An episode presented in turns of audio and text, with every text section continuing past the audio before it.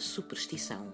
Segundo uma superstição muito difundida, a prata é um dos mais poderosos metais preciosos. Associada à lua, a prata foi durante séculos utilizada na feitiçaria e em outras práticas ocultistas.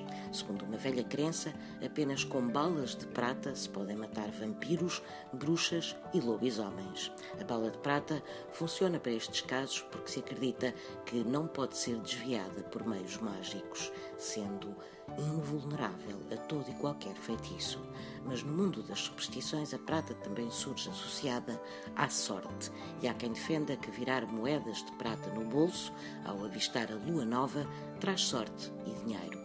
Diz-se que, antigamente, os construtores de navios tinham o hábito de colocar uma moeda de prata sob o mastro das embarcações para dar sorte. E por fim, há também quem acredite que uma forma infalível de salvaguardar as casas de um eventual incêndio consiste em enterrar duas moedas de prata junto à lareira. Porque não há duas, sem três.